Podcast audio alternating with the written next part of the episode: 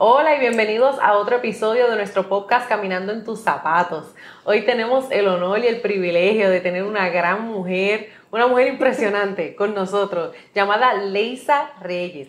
Ella es la autora del libro Mujer con Destino. Si usted no ha leído el libro, get to it. El libro está impresionante, súper brutal, de suma bendición usted se va a identificar, créame, aunque sea con uno o dos capítulos, usted se va a identificar, lo va a marcar, lo va a bendecir. Y Leisa, gracias por estar aquí, mi amor, bienvenida. Gracias, Leslie, por la invitación. Gracias, para mí es un honor estar aquí y poder hablar un poco de lo que ha sido mi testimonio de gloria y de poder.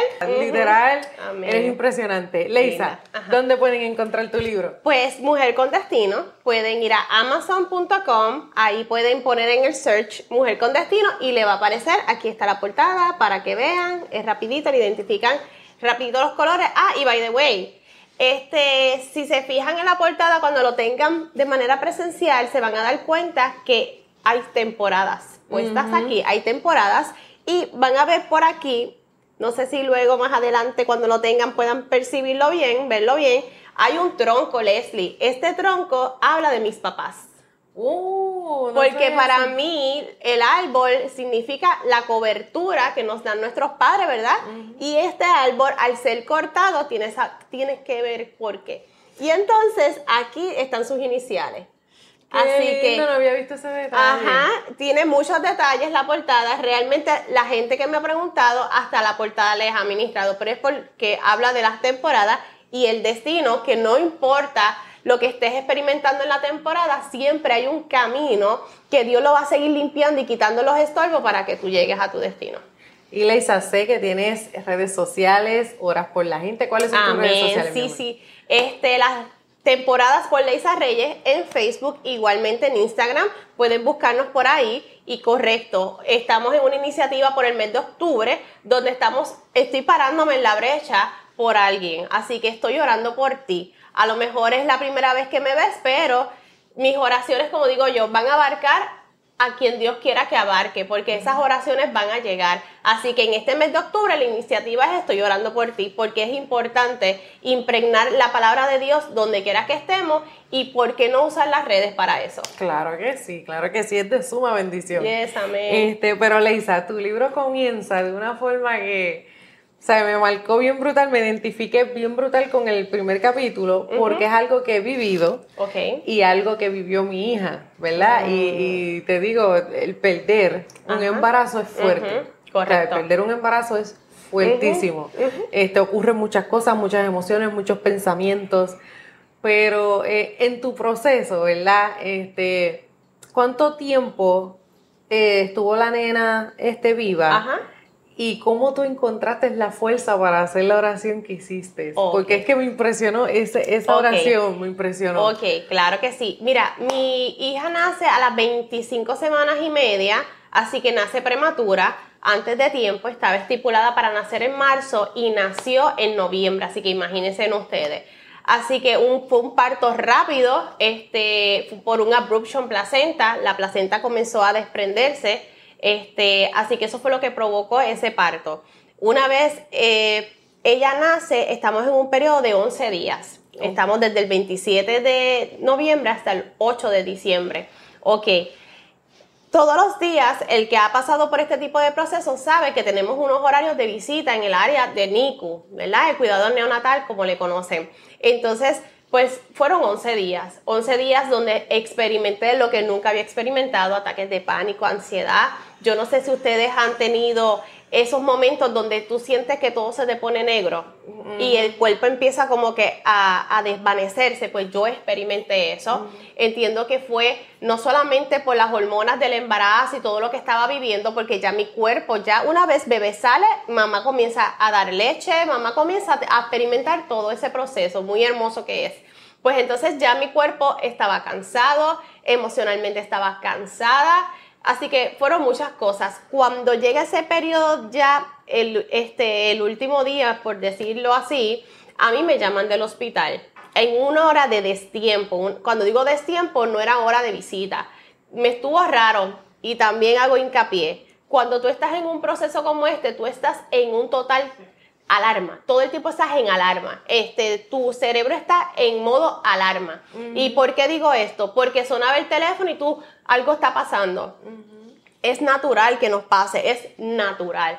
Pues esa llamada llegó, esa llamada llegó a eso de las 10 de la noche, ya yo había ido a la visita de las 7 de la noche, así que me toca retornar otra vez al hospital con mucha fuerza. Me dicen, no vayas sola, y yo no fui sola, fui acompañada, pero entré sola al área de NICU neonatal. Entonces cuando entro a esa área, veo a mi bebé, ella está respirando, ¿verdad? Ellos tienen respiraciones este, arrítmicas.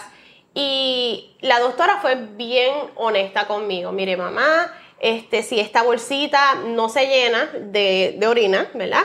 Nos podemos ir en un fallo renal. Y yo, yo miré la bolsita y dije, bueno, Señor, solamente tú lo puedes hacer. Yo llevaba todo ese tiempo orando, este, orando por mi hija. Mira, usted no sabe cuántas veces yo lloré en la ducha, bajo el, el agua para que la gente no me escuchara, cómo mi voz no salió, cómo el llanto no salió era este dolor tan profundo que cuando tú lloras no te sale ni el aliento a ese nivel. Así que yo oraba en mi pensamiento, le prometí a Dios muchas cosas. Le prometí cosas a Dios que recuerdo una pastora que me dijo, ten cuidado, con mucho amor que conste, me dijo, ten cuidado con lo que estás diciéndole a Dios, las promesas que le estás diciendo a Dios. Y yo hice, mm". otra persona se me acerca y me dice, con mucho amor y humildad viene esa persona donde mí, me dice, hija, acepta la voluntad de Dios si es necesario. A mí me chocó. A mí me chocó porque fue la única persona que tuvo la valentía de decirme, acepta la voluntad de Dios si es contraria a la que tú quieres. El corazón se y yo ahí, pero ¿cómo son posibles que me digan estas cosas?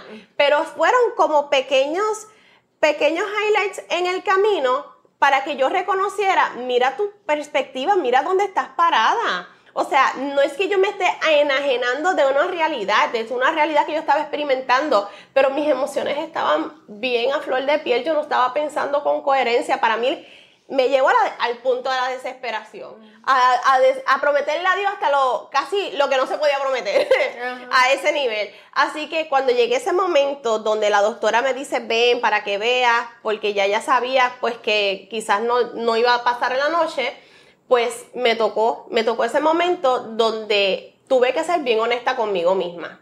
Tuve que ser honesta conmigo y decir, ok, yo creo que llegó el momento, lo que Dios tanto está esperando de mi boca, de mi corazón, y mi hija necesita escucharlo. Y fui, me la acerqué al oído y le dije, nena de mamita, mamá va a estar bien. Yo te lo puedo contar ahora sin llorar. me la acerqué, le dije, nena de mamita, mamá va a estar bien. Si es necesario, te puedes ir con papito Dios, vas a estar bien. Se lo dije así, oré, como había explicado, sentía que, estaba sacrificando, ¿verdad? Que, que, yo digo, Señor, yo te di a mi hija en sacrificio, yo te la, yo la, o sea, yo te la entregué, literalmente yo te entregué a mi hija, pero ahí me di cuenta que Dios solamente, ¿por qué? Le voy a explicar, porque yo estaba orando y prometiéndole de unas cosas, ¿verdad? Y la voluntad de Dios estaba bien diferente a lo que yo estaba orando. Él estaba esperando que yo alineara mi corazón a su voluntad, aunque me costara. Cuando yo logré ese, ese alineamiento sin saber lo que estaba haciendo, pero el Espíritu Santo no se equivoca, independientemente tengas o no conocimiento de algo, cuando te pones, estás en las manos del alfarero, no importa él te va a llevar, aunque tú no sepas lo que tú estás experimentando, Él te va a llevar. Y te lo voy a decir porque yo experimenté toda una sanidad sin saber lo que yo estaba experimentando, que yo estaba pasando todos los procesos de duelo sin saber los nombres de los duelos, ni saber lo que yo estaba experimentando a nivel emocional. Cuando me da con estudiar, me doy cuenta y dije, wow, Dios, tu cuidado está tan exagerado. Tú me llevaste por cada etapa sin yo darme cuenta, sin yo tener el conocimiento, así que tranquilo, que a pesar de que no tengas el conocimiento de lo que estás viviendo, en Dios sí está todo perfectamente calculado. Así que cuando yo entregué a mi hija, al otro día me llaman del hospital, vuelvo y digo, mi cerebro está en alarma, contesto rápido, eran las 7 de la mañana, y me dicen, te estamos hablando de tal hospital, y yo, ah, ahí yo hice, oh, no puede ser. Y el corazón se te paraliza, la boca se te hace, se te seca, todo a la misma vez. Y yo me quedé, ok, dígame, mi hijo, ¿usted puede venir al hospital? Y dije, yo fui anoche. fue mi reacción. Me dijo, pero puedes venir ahora en la mañana, ¿tienes con quién venir? Y yo dije, mira, la realidad es que ya llevamos muchos días en esto y estoy sola, ya no tengo con quién ir. Me dice, sería bueno que vengas con alguien. Y yo dije, ya mami empezó a trabajar, mi papá está trabajando, mi hermana también, no hay manera de que yo vaya con nadie, así que vamos allá. Y me fui sola. Cuando llegó allá a la área de NICU, me está esperando una enfermera afuera. Y me dice, hola, ¿tú eres la mamá que estamos esperando? Como no vienen más papás porque este es un área restringida. Y le digo, sí, me llamaron, mamá, siéntese aquí. Y yo me senté y ella me puso la mano así y empezó a orar por mí, una enfermera. Lo que sí es que nunca entendí en ese momento por qué ella oró de la manera en que oró. Ella, me, ella hizo una oración bien diferente a lo que yo estoy acostumbrada. Ella comenzó a, decir, Señor, dale las fuerzas porque ella no sabe que la nena posiblemente iba a ser ciega, posiblemente iba a ser sola. Comenzó a decir todos los diagnósticos de los posibles diagnósticos que iba a tener la niña mi mente se bloqueó. Yo dije, no puede ser lo que ella está orando. Yo hice, yo, yo tenía la cabeza hacia abajo y decía, pero ¿por qué ella está orando esto? No entiendo. Y entonces, vuelvo y te digo, las emociones están tan trastocadas que la capacidad de entender disminuye. Pues entonces la miré y dije, ¿puedo entrar? Me dijo, sí, mamá, puede entrar. Cuando yo entro, voy, ella está en la primera, siempre la tenían primera cerca de, de, las emergencias.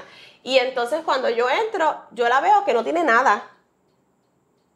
Y yo, ay, no puede ser. Pues mi hija falleció. Mm.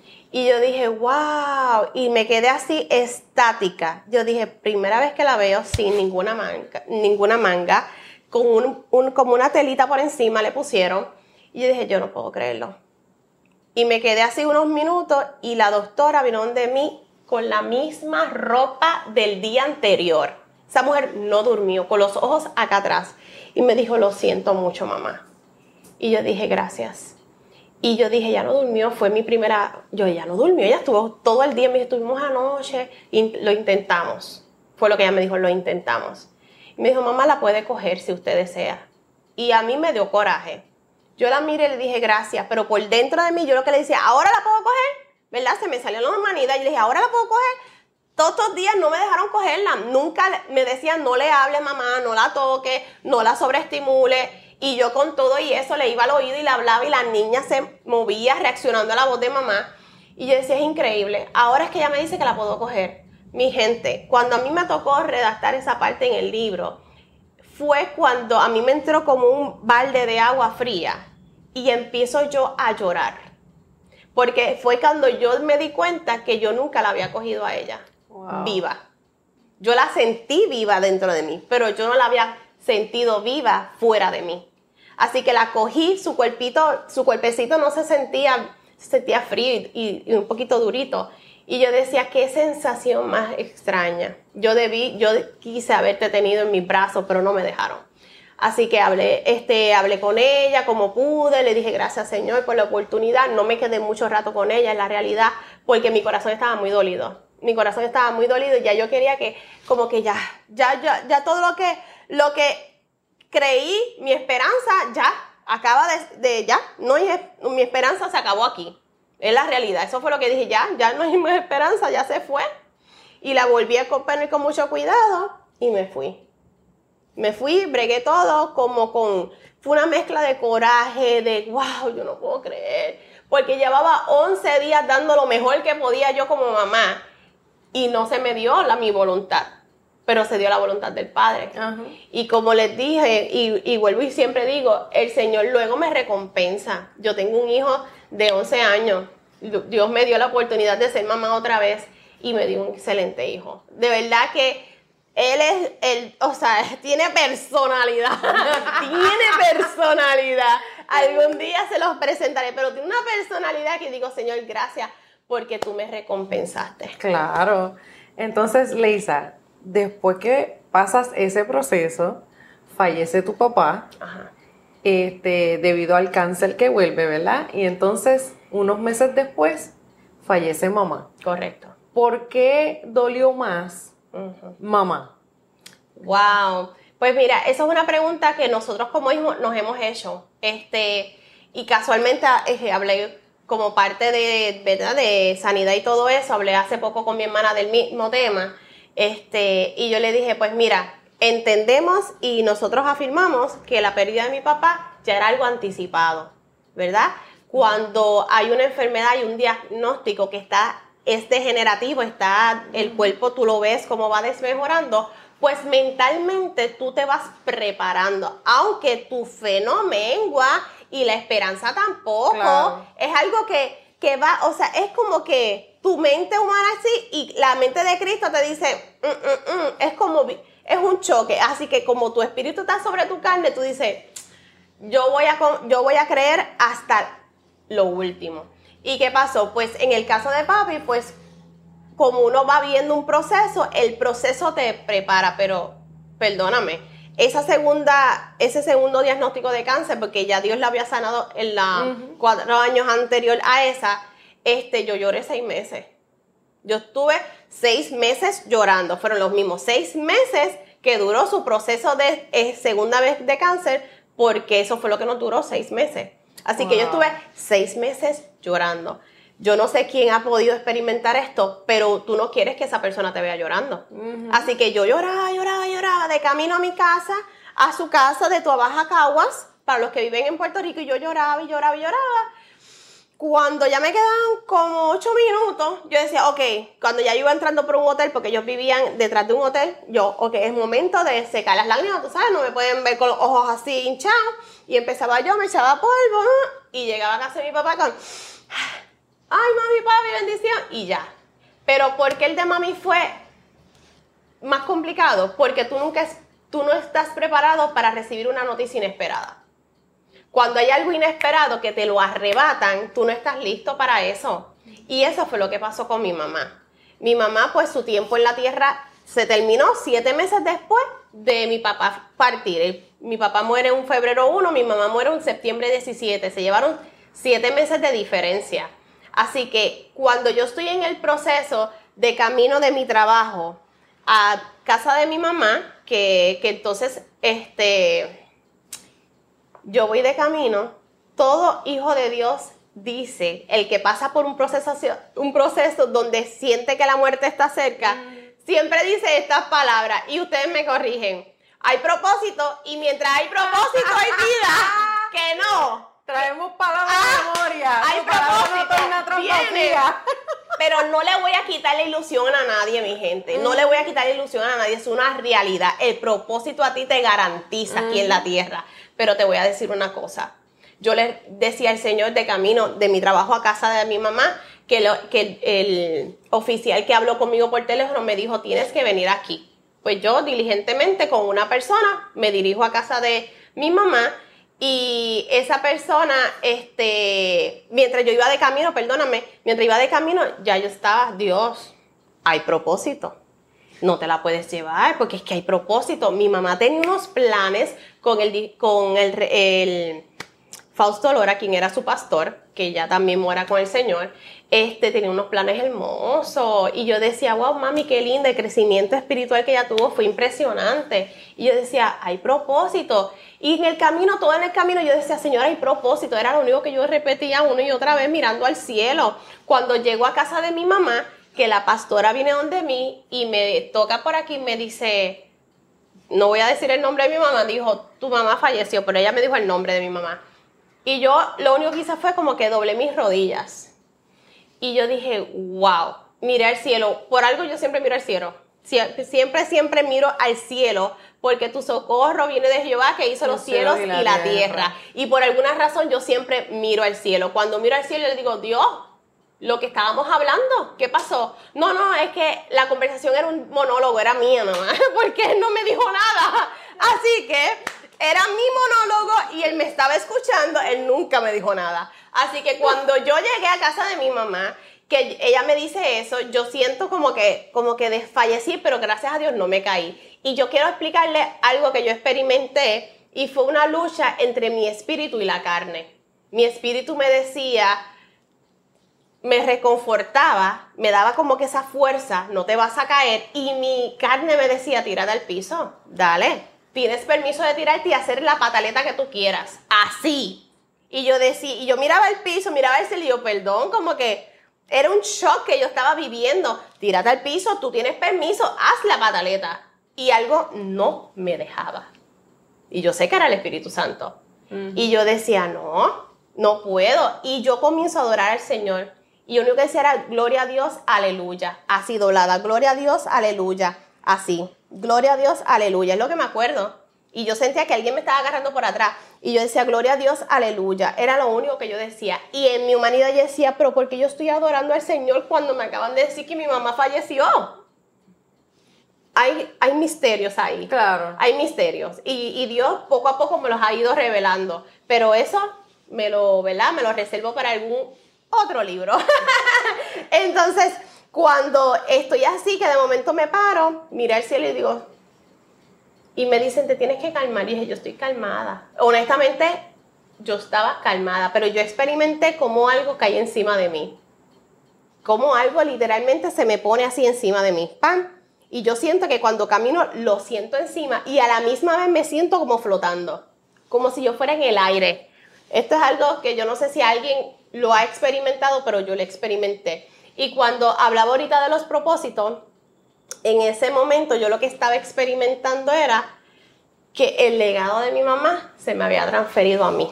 Como Elías y Eliseo. Exactamente, exactamente. Así que sí, es verdad, el propósito te garantiza, pero cuando tu tiempo en la tierra cesó, lo que tú no hiciste lo va a hacer tu descendencia. Así que por eso yo decía, hay que uno, uno se aferra al propósito, pero la realidad es que lo que tú no terminaste aquí, Leslie Junior lo Ah, Leslie Junior lo termina, en mi caso mi hijo, y así sucesivamente, porque Dios es un Dios de generaciones. Entonces, este, leyendo el libro, ¿verdad? Se me saltaron las lágrimas porque en la forma en que lo expresas, este, yo lo puedo ver como una película en mi mente. O sea, y tienes que entrar, tienes que identificarla, este, fallece el día del cumpleaños de tu hermana. Este, wow este, detalles. Sí, un proceso sumamente fuerte. Este, no, no me identifico con el proceso, mi mamá está viva, pero sí dije, wow, uno nunca piensa, me puede pasar a mí. Exactamente. Sí, y. Correcto. Jale por el teléfono, mami. Sí, no, de verdad que sí. Sí. Sí, sí, sí. Ese capítulo particularmente, sí hay gente que ha perdido a su mamá pero hay gente que la tiene viva, pero no tiene una buena relación con ella. Así que ese capítulo particularmente confrontó a las personas para restablecer y afirmar mejor esas relaciones con, los, con la mamá particularmente. Sí, no, Isabel, que eres impresionante. Entonces, eh, obviamente describes muchas temporadas en el libro, pero hay una temporada que hablamos este, fuera de cámara, ¿verdad? Que te sucedió este, la última temporada. Este, ¿qué, te sucedió, Leisa? ¿Cuál fue tu última temporada? Bueno, en esta temporada estamos en modo aprendizaje. Está, damos gloria a Dios porque realmente ha sido maravilloso y fiel. Hace el año pasado, para verano aproximadamente, este, yo me estaba verificando en el área, en esta área de aquí, me estaba verificando una bolita que yo sentía, pero bolita que salía así por encima de la piel, no era que tú tocabas y tienes que pulgar para sentirla, no, es protuberante, eso es parte del, del diagnóstico, que es protuberance.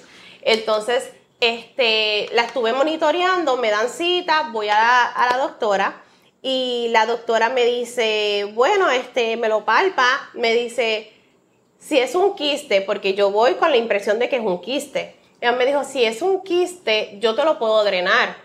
Y así ya evitas, ¿verdad?, tenerlo así. Pero, este, si no, pues tengo que extirpar. Y yo le, y a mí se me ocurre hacerle esta pregunta. Le dije, doctora, pero usted palpándolo, ¿siente que está encapsulado? Me dijo, sí por un sueño que yo tuve donde yo veía como líquido me bajaba por el brazo, color blanco.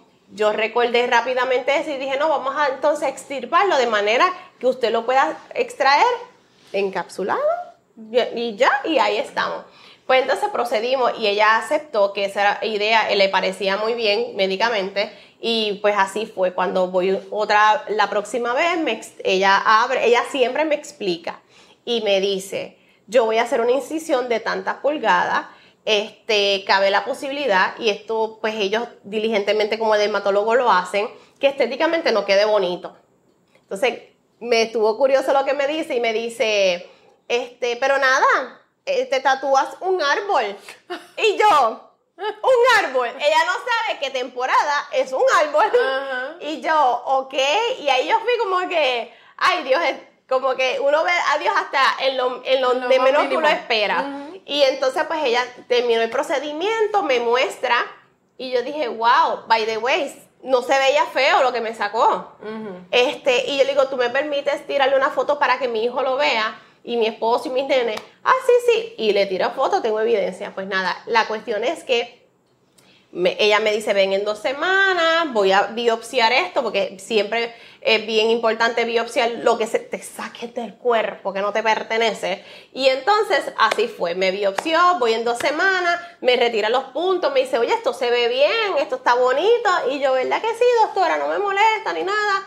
Y entonces ahí es que viene el momento. Me pone así la manita en, el, en la rodilla, y yo dije, espérate, ya estamos entrando en un nivel un poquito más íntimo, aquí pasa algo. Y está ella con la asistente. Y yo le dije, dígame doctora, me dijo, mira, lo que pasa es que lo que te sacamos fue un tumor. Ya, tú sabes que tumor, pues ya tú sabes que puede ser benigno, maligno, y yo dejé de escuchar a la doctora. Yo le veía la boca haciéndola así. yo veía como la boca abría y cerraba, pero yo no la estaba escuchando. Y de momento, esto fue algo muy bonito que experimenté a nivel espiritual, es que mientras ella me estaba hablando, yo empiezo a recibir la palabra como fluía de mi interior. Yo no te he dado espíritu de cobardía, sino de poder, de amor y dominio propio. Y yo decía, pero ¿qué es esto? Así que todas las palabras proféticas que me habían dado hacía años, cuatro, cinco años atrás, comenzaron a florecer y te he dado la victoria. Y, y, otra palabra que, ¿verdad? que me dijeron fue, este, vendrán diagnósticos, pero no tocarán, no te tocarán ni a ti ni a tu parentela.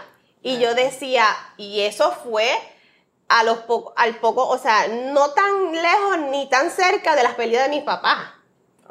Y yo decía, Dios mío, más diagnóstico en aquel momento, pero pasaron, pasó el tiempo y uno como que, ok, eso está ahí levitando en tu interior, pero, ok, pues la realidad es que esas palabras empezaron a, a salir de mi interior muy fuerte, muy fuerte. Yo me sentía como que estaba en otra habitación.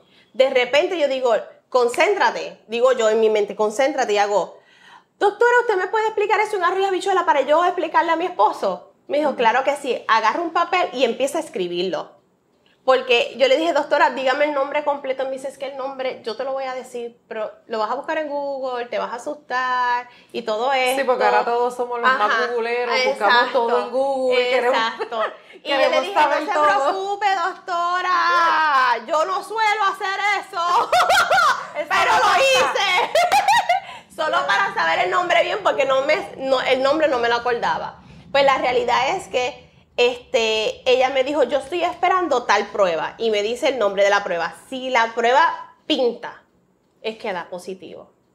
Pero cabe la posibilidad que sí, por las características que tienen, de la manera en que lo encontré, la manera en donde está puesto, por la edad que tú tienes, y es un tumor tan y tan raro que tú eres una escogida. Y yo, yo sé que yo soy una escogida de Dios. Y me dijo, pero la peculiaridad que tiene es que tira tentáculos y abre caminos. Así que cuando yo vi eso, mientras te estaba extirpando, dije, si sigo abriendo surcos, él va a seguir buscando por dónde meterse. Así que ella de verdad, de verdad usó la sabiduría. Porque aun cuando ya no sabía lo que era, la, la, ¿verdad? la sabiduría médica que tiene, la hizo detenerse y dijo, ya no voy a seguir. Así me dijo, yo no voy a seguir, yo voy a hacer algo aquí, yo te voy a cerrar. Y si esto da positivo, entonces te vamos a mandar este segundo paso. Pero ella siempre ha sido bien diligente y me dice los pasos completos. Este es el primer paso, este es el segundo paso. Si esto pasa, tenemos que seguir para el próximo paso. Ella siempre me ha adelantado los steps, siempre me lo ha dicho. Y yo, y yo no sé si es una manera para yo decir, lo cancelo, no lo recibo, eso no lo quiero. Así que es una manera en que yo he operado.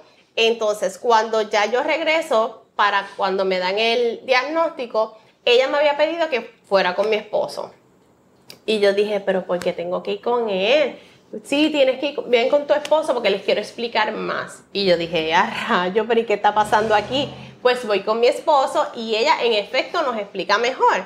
Y me dijo, tal, ella, Dios mío, a mí me encanta porque ella en todo momento se ha ido bien clínico. Me dijo, la prueba C tal, de dice las siglas, los números, salió positiva. Y yo la miré y dije, doctora, recuerde que nosotros no somos médicos, me tiene que decir los términos que yo los entienda. Pues que tumor dio positivo. Ok, positivo. Pero vuelvo y te digo, ella, o sea, ella nunca utilizó el término cáncer. Nunca. Claro. Y yo decía, ok, dio positivo. Y entonces voy a casa y digo, bueno, señor, en todo este proceso voy a casa, voy a mi cuarto, que es mi aposento, y me siento en la cama y le digo, ok, cuéntame ahora, ¿cómo vamos a hacer esto? ¿Cuál es tu plan? Porque esto yo no lo veía venir, así le dije, yo no veía venir esto. ¿Cuál es tu plan? Porque generalmente Dios, cuando estamos conectados con Dios, nos anticipa procesos. Pero ese sí que no lo veía venir. Y yo le dije, ¿cuál es tu plan? ¿En serio? O sea, dime cómo lo vamos a hacer. Y dentro de todo el proceso, dije, yo voy a ser sabia.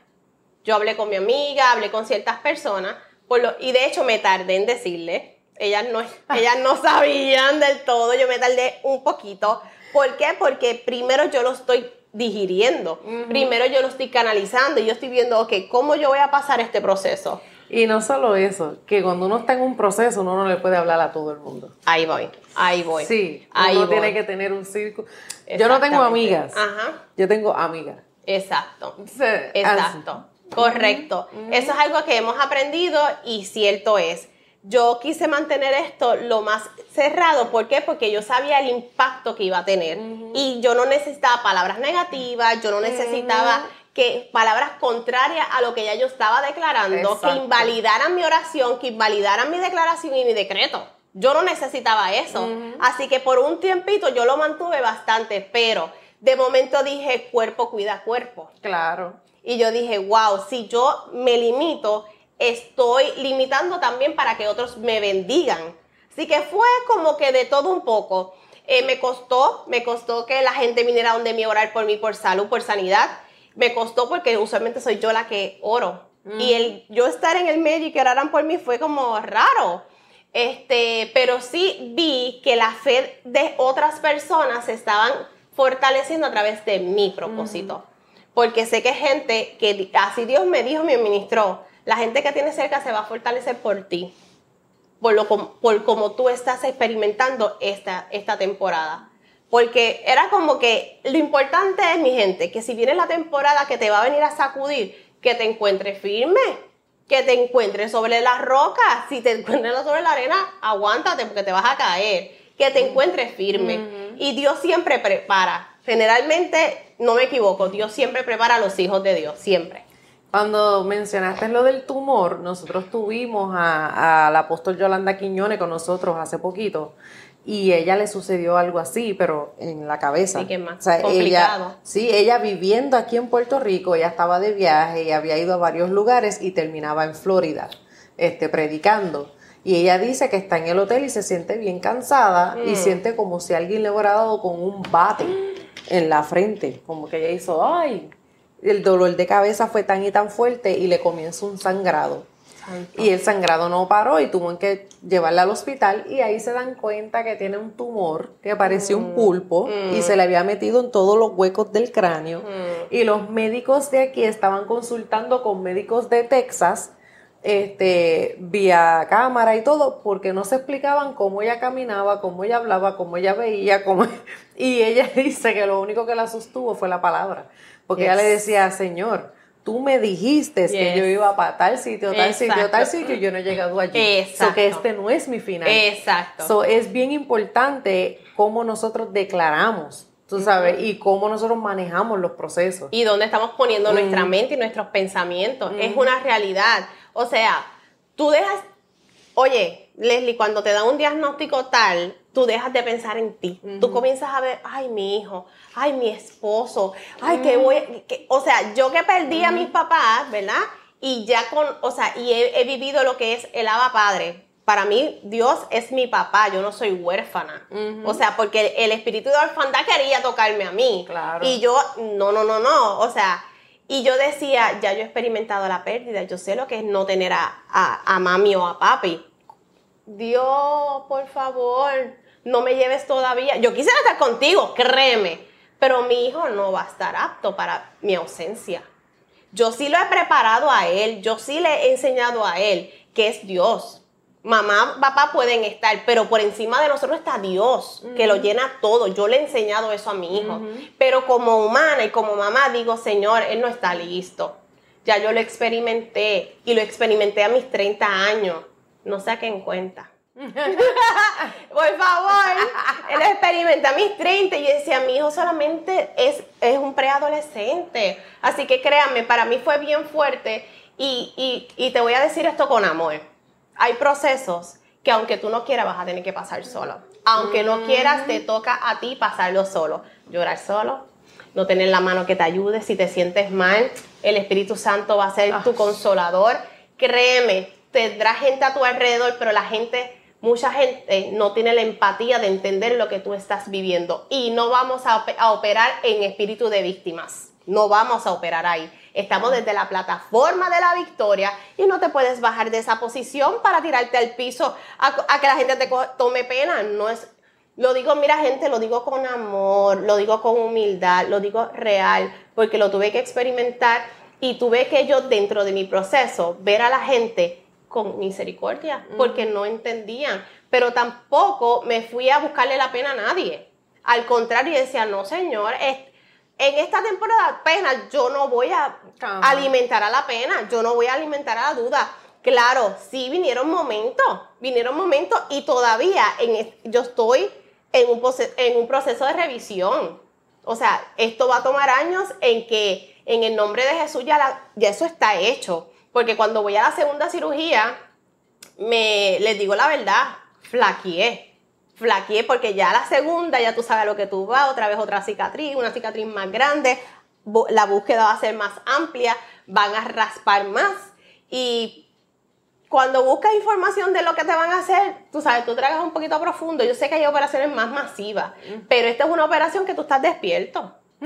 que tú estás despierto, que tú estás escuchando, que tú sientes cuando te hacen así en la piel, porque están este, abriendo capas de piel, ¿verdad? Porque esto es en, la piel.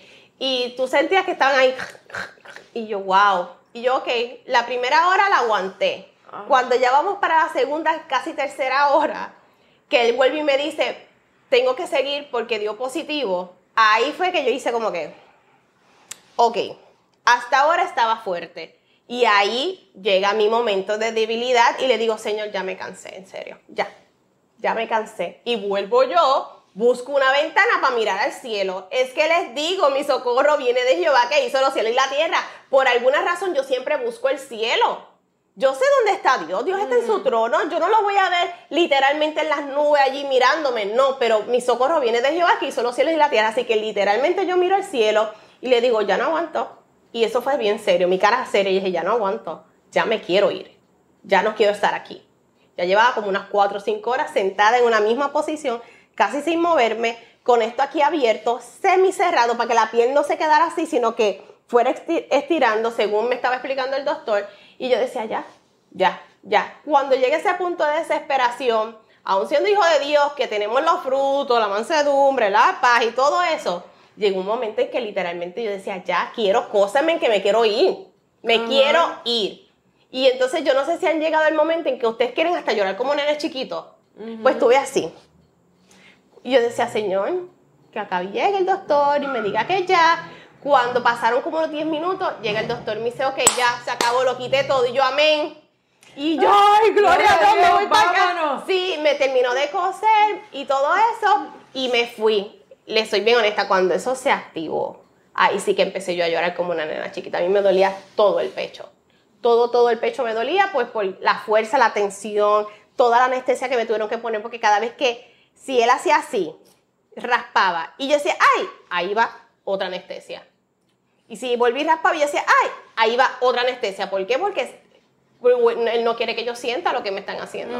Así que eso fue parte del proceso. Y es la primera vez que lo cuento tan gráficamente, Leslie. No, no, pero gracias, de verdad, sí, porque este, eso es lo que queremos, ¿verdad? Este, que podamos identificarnos con, cada temporada. Sí, como bien lo pones. este, Leisa, de verdad te agradezco, este, un privilegio, un honor, como te dije. Este, espero que esta no sea la última, espero el otro libro. Una mujer muy impresionante. Gracias, Y, como dice, estás en victoria. Tienes cicatrices, pero estás en victoria. Sí, o sea, tus cicatrices son tu muestra de que sí, yo pasé por aquí, yo pasé por allá, yo sé lo que estás sintiendo, yo pasé por aquí, yo me quemé en este fuego, yo, ¿sabes? Correcto. Y, y sí, estamos en victoria y llevamos nuestras cicatrices orgullosas. De Claro, porque maduramos, aprendemos y estamos para ayudar a otros. ¿sabes que Eso es una mentalidad de identidad clara en Cristo, déjame decirte, porque siempre me recalcaron a modo de vacilón o estéticamente que me pusieron tatuaje, me lo repitieron una y otra vez. Y yo decía, pero ¿por qué el afán? Entonces, o cualquier cosa, te hago esto estéticamente y me decían los nombres de lo que era y yo, pero ¿cuál es el afán de que todo esto se deje de ver? ¿Cuál es el afán? Yo no tengo problema con que se vea una marca. Al contrario, me recuerda que la gloria de Dios estuvo manifestándose en esa temporada en mi vida, así como lo viví con mi papá con su cicatriz de, que lo digo en el libro él la mostraba con mucho, ¿verdad? Con mucho respeto, mostraba de dónde Dios lo había librado. O sea, sí, mi papá partió con el Señor porque sus días en la tierra habían cesado. Porque vinimos con una cantidad de días, pues los de él se acabaron, los de mami se acabaron. Así que el tiempo se acaba y tenemos que maximizarlo. ¿Qué estamos haciendo para maximizarlo? Quejándonos, el afán del día. No, no, mi gente, vamos a hacer que los días cuenten. Amén, amén, claro que sí. Eh, mi gente, síganla en las redes sociales. Díganle otra vez dónde te pueden conseguir. Me pueden conseguir en temporadas por Leisa Reyes, tanto en Facebook como en Instagram. Ella ora por ti.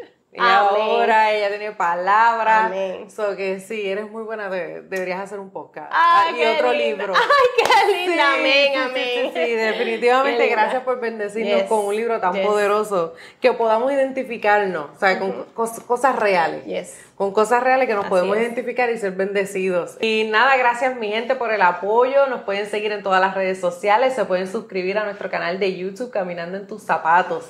Gracias y será hasta la próxima. Bendiciones.